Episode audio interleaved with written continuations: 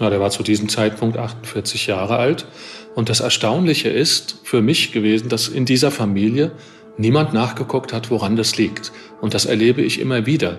Wenn in Familien frühzeitig Herzinfarkte auftreten oder eine Herzkranzgefäßverengung, wie bei dem Schwager der Wirtin, dann muss man schauen, woran das liegt. Das hat in der Regel dann eine familiäre, genetisch bedingte, kann man sagen, Ursache. Das ist mir als Präventivmediziner sehr wichtig, diese Untersuchung der Halsschlagadern. Da kann man frühzeitig erkennen, schon bei Jugendlichen, ob der Prozess der Gefäßalterung, den man Arteriosklerose nennt, schneller abläuft als üblich. Jetzt wusste ich ja zunächst vom Vater der Familie, also von dem aktuellen Vater, im Gastwirt, dass der doppelt betroffen war. Und dann habe ich als nächstes darum gebeten, dass er alle drei Kinder schickt damit wir schauen, inwieweit die vom Vater eine schlechte genetische Veranlagung mitbekommen hätten. Ärztinnen und Ärzte sollen Leben retten. Sie sollen Krankheiten erkennen und Leiden heilen. Aber was ist, wenn sich eine Krankheit nicht so leicht erkennen lässt? Was, wenn rätselhafte Beschwerden es den Medizinerinnen und Medizinern schwer machen, die Ursache einer Erkrankung zu finden? Dann kann man nur hoffen, dass man Expertinnen und Experten an seiner Seite hat, die dranbleiben die nicht nachlassen, bis sie sie endlich gefunden haben. Die Diagnose. Der Stern-Podcast.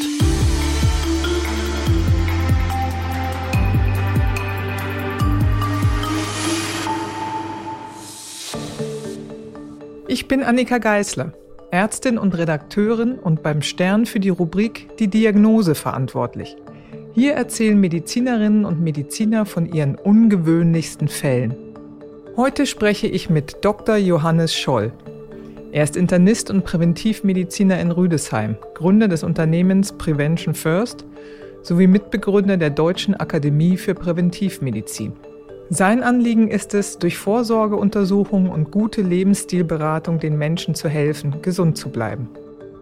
Johannes Scholl und seine ärztlichen Kolleginnen und Kollegen sind vor allem für Firmen tätig, die ihre Mitarbeitenden zu ihnen schicken an den Standorten Rüdesheim, Frankfurt am Main, München, Berlin und Köln. Wir sprechen heute über eine Familie, in der ein Angehöriger bereits früh im Leben an einem Herzinfarkt gestorben war und ein anderer naher Verwandter auch schon in jungen Jahren schwere Herzprobleme hatte. Das konnte kein Zufall sein.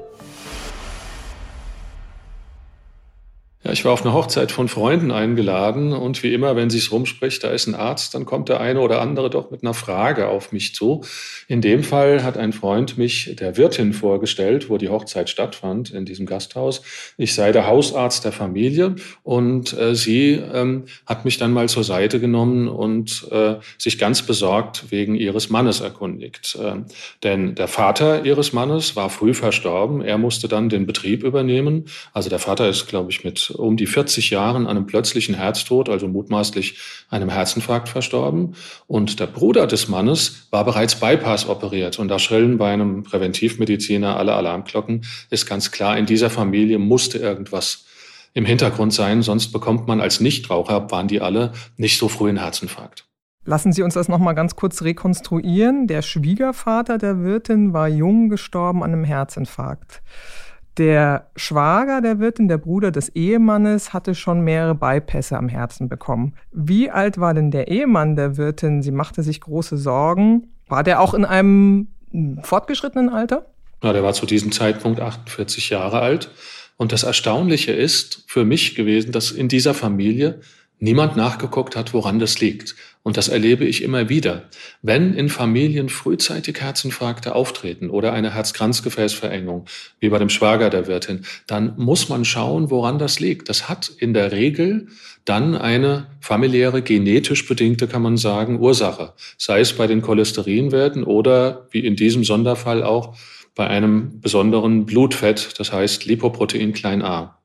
Wie haben Sie denn nach dieser Feier weitergemacht? Sie hörten die Geschichten, äh, die Alarmglocken sind bei Ihnen angegangen. Das konnte kein Zufall sein mit dieser Häufung in dieser Familie. Ähm, wie ging das ganz konkret weiter? Ich habe ein Angebot gemacht, dass also der Wirt äh, zu mir kommt und mal auf die schnelle Blut abnehmen lässt, aber auch seine Halsschlagadern anschauen lässt. Denn das ist mir als Präventivmediziner sehr wichtig, diese Untersuchung der Halsschlagadern.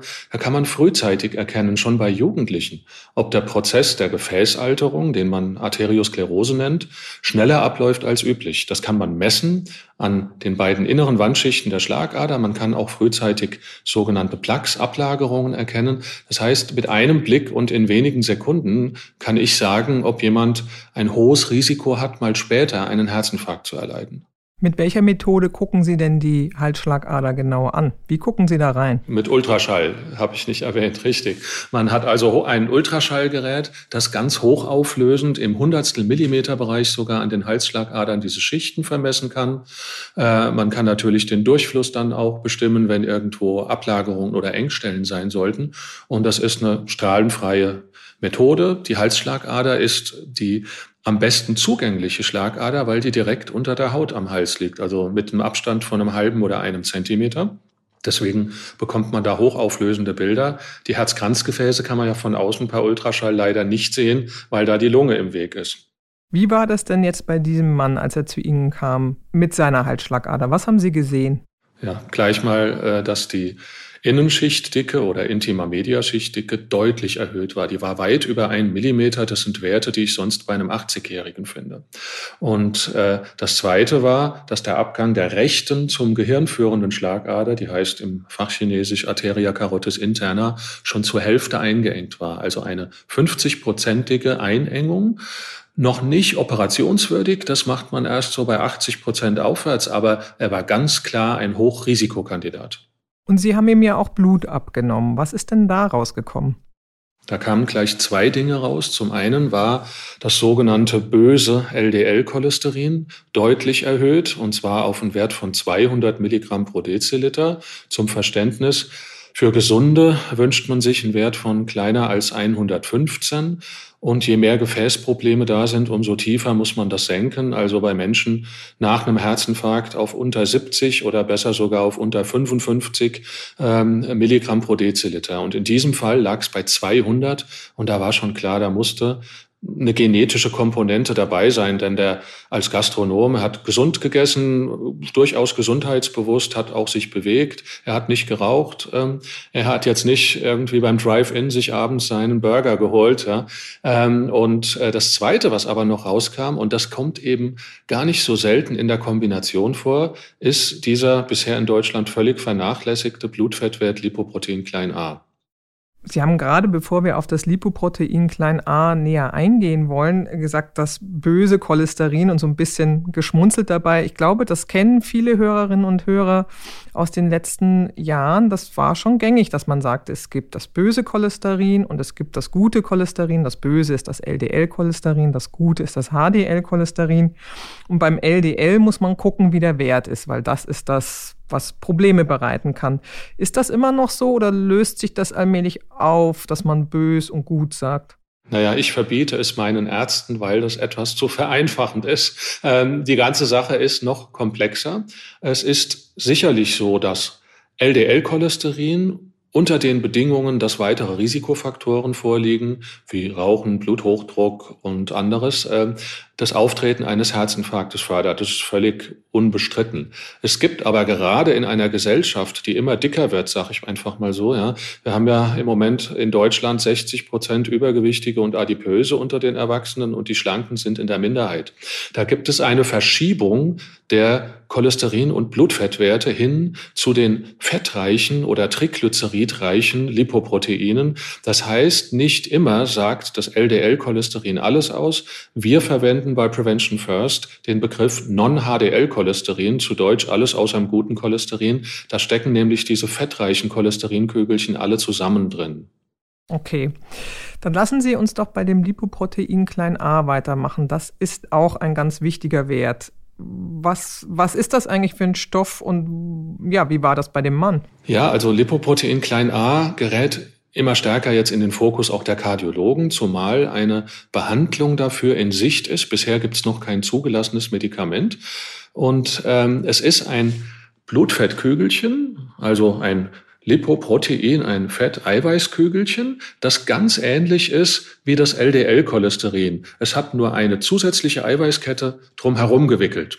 Ähm, man vermutet, dass dieses ähm, Lipoprotein klein a, abgekürzt LPA, etwas mit der Wundheilung zu tun hat. Seine Funktion ist noch nicht so voll verstanden, aber klar ist, es macht Arteriosklerose, also beschleunigt die Alterung der Schlagadern. Es macht eine Thromboseneigung, das heißt, es fördert die Gerinnselbildung im Blut und es macht Entzündung in der Schlagaderwand, also es schadet wirklich den Gefäßen, wenn es zu hoch ist.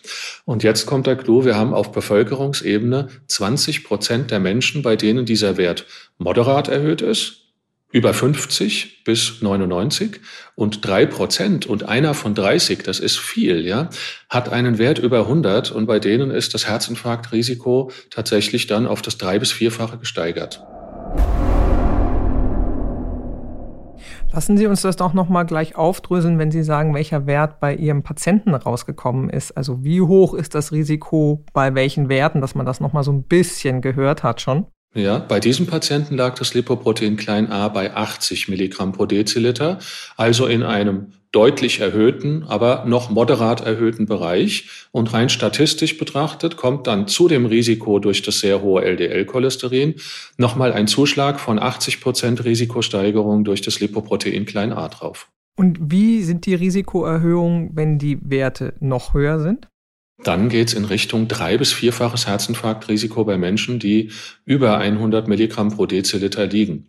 Und vielleicht noch eine Zahl, wenn man die Patienten untersucht, die vor dem 50. Lebensjahr einen Herzinfarkt erleiden oder eine Herzkranzgefäßverengung bekommen, dann finden sich unter diesen frühzeitig Betroffenen etwa 30 Prozent, bei denen das Lipoprotein klein a mindestens moderat erhöht ist. Das zeigt, welche Bedeutung dieser Wert für die frühen Erkrankungen hat. Also muss man gerade, wenn in einer Familie sowas vorgekommen ist, genau hinschauen. Und das wird sicherlich unser nächstes Thema gleich sein, auch die weiteren Familienmitglieder untersuchen. Bevor wir da genauer einsteigen, Sie haben jetzt gesagt, das LDL-Cholesterin zum einen angucken, dann das Lipoprotein klein a. Kann man denn dieses Lipoprotein klein a irgendwie medikamentös therapieren, dann nimmt man eine bestimmte Tablette und dann ist das besser oder geht runter? Bisher ist noch kein zugelassenes Medikament auf dem Markt, mit dem man es senken kann, aber es gibt vielversprechende Entwicklungen, die aktuell in sogenannten Phase 3 Studien, also das ist die letzte große Studie vor der Markteinführung ist. Da läuft eine Studie, die heißt Horizon mit einem äh, Wirkstoff Pelacarsen und man erhofft sich davon, dass der bei Menschen mit sehr hohem Lipoprotein klein a, die eingeschlossen wurden, dann das Risiko doch drastisch vermindert. Er kann diesen Wert um 90 Prozent senken. Also es gibt schon Methoden, mit denen man das von ganz hoch auf normal runterbringen kann. Aber bevor das auf den Markt kommt, muss es natürlich nachweisen, ein solches Medikament, dass es tatsächlich nicht nur Lipoprotein klein a senkt, sondern auch das Herzinfarktrisiko. Was macht man denn so lange oder wie therapiert man das jetzt, wenn man das Lipoprotein klein a gar nicht selber angehen kann? Was machen Sie dann? Das ist eine sehr, sehr gute Frage und die habe ich mir selbst vor fast 20 Jahren gestellt. Da habe ich nämlich mein eigenes Lipoprotein klein a gemessen. Damals war der Faktor noch gar nicht so populär oder äh, so in den Leitlinien auch zu finden, wie das heute ist und habe mir gedacht, Mensch, jetzt bist du Präventivmediziner und ausgerechnet dich hat es damit stark betroffen. Mein Wert war 108, also Hochrisikokandidat. Das weiß ich seit 2004 und ich habe für mich beschlossen, dann will ich alle anderen Werte optimieren. Und genau das, was ich seit 2004 gemacht habe, nämlich mein LDL-Cholesterin dann stark runterzudrücken, im Schnitt so auf 70, 80 Milligramm pro Deziliter bei mir, das steht seit drei Jahren in den Leitlinien der amerikanischen und europäischen Herzspezialisten dann auch drin. Solange wir nichts haben, das Lipoprotein klein a zu senken, müssen wir tiefere Werte beim LDL-Cholesterin anstreben.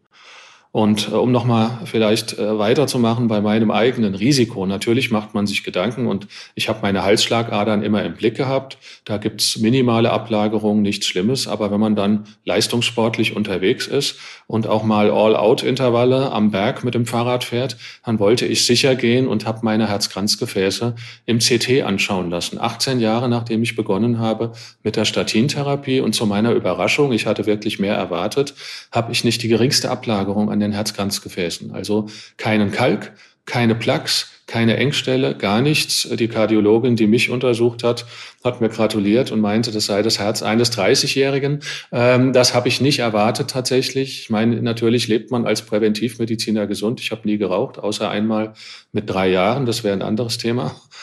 bei, bei der Oma, ich durfte einmal bei der Oma mit drei Jahren ziehen. Danach wollte ich nie wieder rauchen. Das wäre heute Kindesmisshandlung, aber ähm, genau.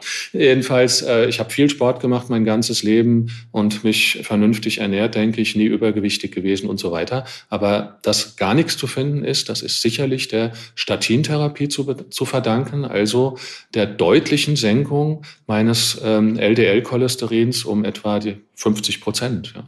Haben Sie denn an Ihrer Ernährung noch was verändern können, als dieser Befund klar war? Also ja, nur Tabletten nehmen, denkt man so, ja, die Tablette richtet das dann schon.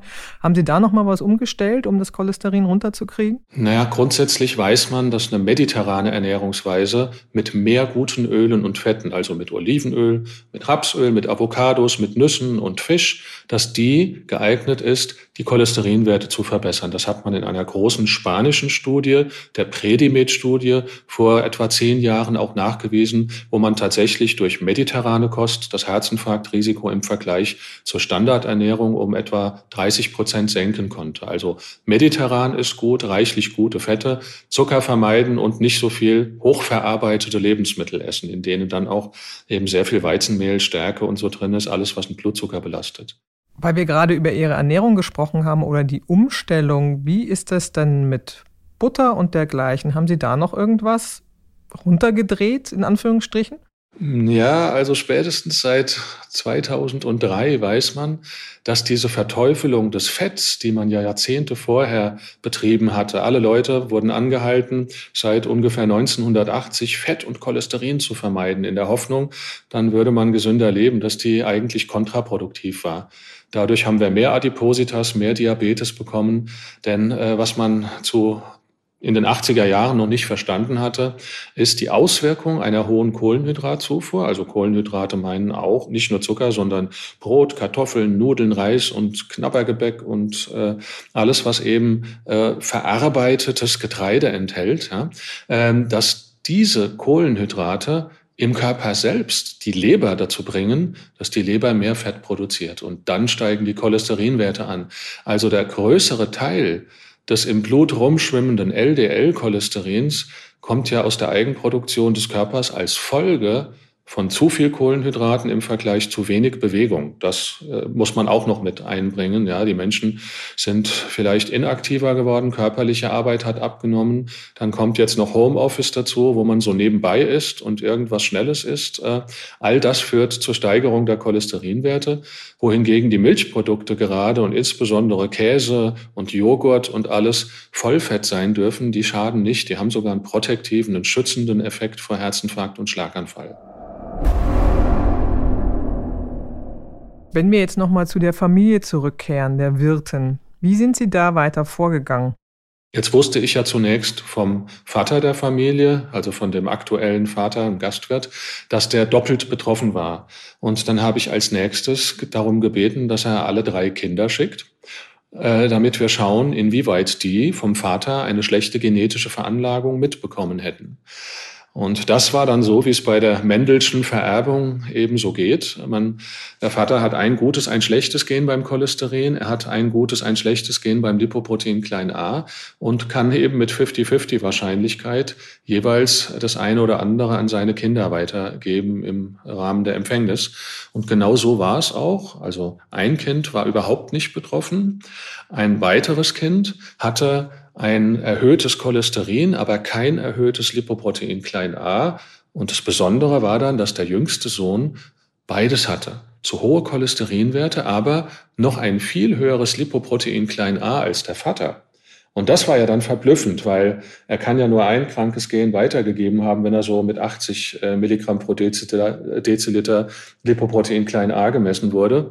Und da war dann logisch, okay, in dieser Familie hat offensichtlich auch noch die Mutter ein Problem. Also habe ich die Mutter einbestellt und die war dann genauso wie der Vater mit einem moderat erhöhten Lipoprotein klein a, so um die 75 Milligramm pro Deziliter betroffen. Und mit einer 1 zu 4 Wahrscheinlichkeit konnten die Eltern eben jeweils das kranke Gen an den jüngsten Sohn weitergeben. Therapiert man denn Kinder auch schon mit Statinen dann bei diesen äh, Ergebnissen? Das ist wiederum eine sehr gute Frage. Die Niederländer machen das und in Deutschland kümmert sich keiner drum.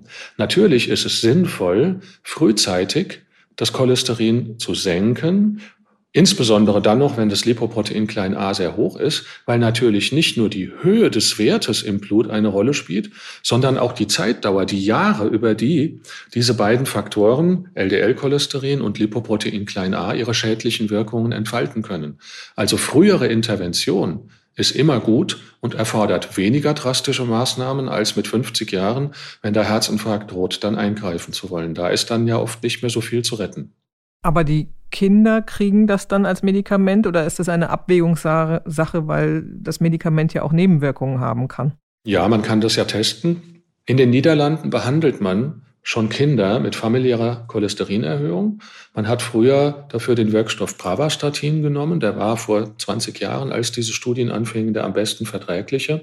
Heute gibt es etwas, was stärker noch wirkt und noch besser verträglich ist, Rosuvastatin. Da bekommt nur einer von 500, ohne zu trainieren, Muskelschmerzen ähm, und müsste deswegen das Medikament absetzen. Es gibt nur bei Kindern eines zu beachten, das sind eben die Mädchen.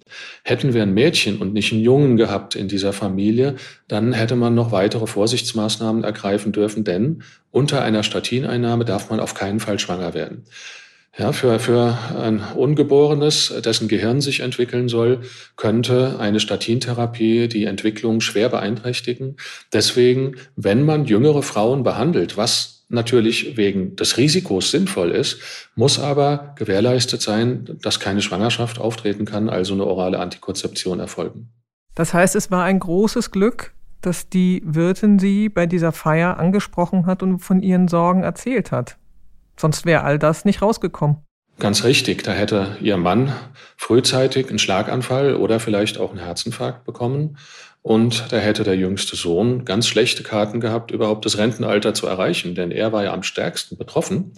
Äh, das hat man auch übrigens an den Halsschlagadern dieses Teenies schon gesehen. Die waren ja 20, 30 Jahre vorgealtert, wenn man das jetzt so übersetzt in Gefäßalterjahre, also mit einer deutlichen Verdickung der Innenschicht und ersten Plaques aufgrund der Doppelbelastung eben mit LDL-Cholesterin und Lipoprotein klein a. Und durch die Behandlung jetzt kann man diesen Prozess der Gefäßalterung erheblich verlangsamen. Hätte man das erst mit 50 Jahren entdeckt, wäre es vielleicht schon zu spät gewesen. Nochmal ganz kurz zu diesem Wert Lipoprotein klein a. Beim Cholesterin guckt man ja immer, wie hoch ist das, hat das Medikament angeschlagen? Hat die andere Ernährung vielleicht was bewirkt? Da gibt es ja regelmäßige Kontrollen. Wie ist es bei diesem Lipoprotein klein a? Wie oft lasse ich das bestimmen? Es ist auch hier wieder komplizierter, als man denkt, denn ähm, grundsätzlich sagt man, es hat eine 90-prozentige genetische Komponente, also braucht man es nur einmal im Leben messen. Um die Risikokandidaten rauszufischen, ist es tatsächlich richtig. Wenn jemand ein Lipoprotein klein a von 80 Prozent der Leute liegen unter 20 hat, dann braucht er das nie wieder im Leben bestimmen lassen, denn dann kann keine schlechte genetische Veranlagung vorliegen. Ich selbst habe bei mir erlebt, weil ich aus sportlichen Gründen für Langzeitausdauersport, für Triathlon, mich auf Low Carb umgestellt habe, um meine Fettverbrennung in den Muskeln zu verbessern, äh, dass mein Lipoprotein klein a, was ja ursprünglich 108 war, stark geschwankt hat. Das ging runter auf 65 bis 70 Milligramm pro Deziliter. Und ich habe einen der führenden Forscher, der sitzt in San Diego, Sotirios Tsimikas, angeschrieben, habe gesagt, schau mal hier, mein Lipoprotein klein a, 108 auf 65, das soll es doch eigentlich gar nicht geben. Da sagte ach, da hat, ich, hat sich dein Labor vermessen, das kann nicht sein. Und äh, ich habe es dreimal bestimmen lassen, das war richtig. Und dann hat er von mir verlangt, ich muss beweisen, wenn ich wieder High Carb esse, dass das entsprechend wieder hochgeht und wenn ich Low Carb esse, runter. Und das habe ich tatsächlich im Sommerurlaub mit meiner Tochter dann gemacht. Ich habe, nachdem ich lange unter 50 Gramm Kohlenhydrate am Tag gegessen hatte, für zwei Wochen 400 Gramm Kohlenhydrate gegessen, weiterhin viel Sport gemacht. Da ging das Lipoprotein klein a auf 102 hoch und innerhalb von zwei Wochen unter Low Carb war es wieder runter auf 70. Das bedeutet nicht, dass das bei jedem funktioniert, sondern es scheint wie beim Cholesterin zu sein. Es gibt Ausnahmen von der Regel, dass das genetisch ist. Und ähm, ein kleinerer Teil, es sind ungefähr 20 bis 25 Prozent der Menschen, sprechen auf eine solche Low-Carb-Ernährung an. Ich habe einen Bekannten an der Harvard-Universität, David Ludwig, bekannter Adipositas-Forscher, der hat in seinen Abnehmstudien, wo er die Leute dann sagen wir mal, 10 Kilo abspecken lässt und dann auf Low Carb, Moderate Carb und High Carb auslost, hat er genau diese Veränderungen gemessen. Und da kam raus, dass tatsächlich etwa jeder Vierte in der Low Carb Gruppe verbesserte Lipoprotein klein a Werte hatte. Deswegen empfehle ich meinen Patienten, es einfach mal auszuprobieren. Vielleicht reagiert er ja so wie ich. Es ist keine etablierte Therapie und man muss unbedingt, wenn man Low Carb macht, auch das LDL-Cholesterin im Blick behalten. Da gibt es dann auch wiederum Ausreißer, die mit dem LDL stark ansteigen. Also das erfordert eine ärztliche Begleitung dann, ein solches Ernährungsexperiment. Aber es ist ja überhaupt schon mal wichtig, diesen Wert gehört zu haben und den vielleicht, wenn es so eine familiäre Vorgeschichte gibt, bestimmen zu lassen. Ich würde sagen, das sollte auf Kassenleistung bei jedem Menschen in Deutschland einmal bestimmt werden. Hab den Herrn Lauterbach dazu noch nicht sprechen können. Ich würde mich freuen, wenn ich da mal einen Termin bekäme. Aber das wäre eine ganz wichtige Maßnahme. Einmal im Leben Lipoprotein klein a in den gesetzlichen Check-up aufnehmen. Das kostet, wenn man es dann in Massenbestimmungen irgendwie macht in den Labors, wahrscheinlich nur acht bis zehn Euro abgerechnet werden, im Moment 13,99 Euro. Aber das sollte einmal im Leben möglich sein, diesen wichtigen Faktor zu messen. Hm, das heißt, im Moment muss man das noch selber bezahlen, wenn man es denn wissen möchte? Ja, bei unserem Checkup ist es obligatorisch mit drin. Die Firmen bezahlen das. Aber für denjenigen, der das beim Hausarzt wissen will, der muss eben diese 13,99 Euro im Moment tatsächlich selbst bezahlen. Was würden Sie den Hörerinnen und Hörern als wichtige Botschaft mitgeben nach diesem ganz besonderen Fall? Schauen Sie genau hin auf die Familienvorgeschichte. Denn wenn Erkrankungen wie Herzinfarkt und Schlaganfall frühzeitig auftreten, und als frühzeitig bezeichnet man das, wenn ein Mann in der Familie vor dem 55. Lebensjahr und eine Frau vor dem 60. Lebensjahr erkrankt, einer Herz-Kranzgefäßverengung oder einen Herzinfarkt bekommt oder eben einen Schlaganfall oder eine Durchblutungsstörung der Halsschlagadern. Da muss man genauer klären, woran das lag und die Familienmitglieder untersuchen. Man muss also seine Zahlen kennen, den Blutdruck, die Cholesterinwerte, einmal im Leben das Lipoprotein klein a und man muss sich auch selbst fragen, welche weiteren Risikofaktoren könnte es noch geben. Natürlich sollte man auf keinen Fall rauchen, und es gehört ein Mindestmaß an Muskelarbeit, sportliche Aktivitäten, körperliche Arbeit, wie auch immer, gehört dazu, um den Körper äh, aufnahmefähig für Kohlenhydrate zu machen. Das hat einen ganz wichtigen präventiven Effekt vor Herzinfarkt und Schlaganfall, aber auch vor Diabetes. Also man muss sein eigenes Risikofaktorenprofil umfassend einmal anschauen. Und das eben insbesondere in Familien, wo frühzeitige Erkrankungen aufgetreten sind. Das war die Diagnose. Ich bin Annika Geißler. Bleiben Sie gesund. Bis zum nächsten Mal. Die Diagnose. Der Stern-Podcast.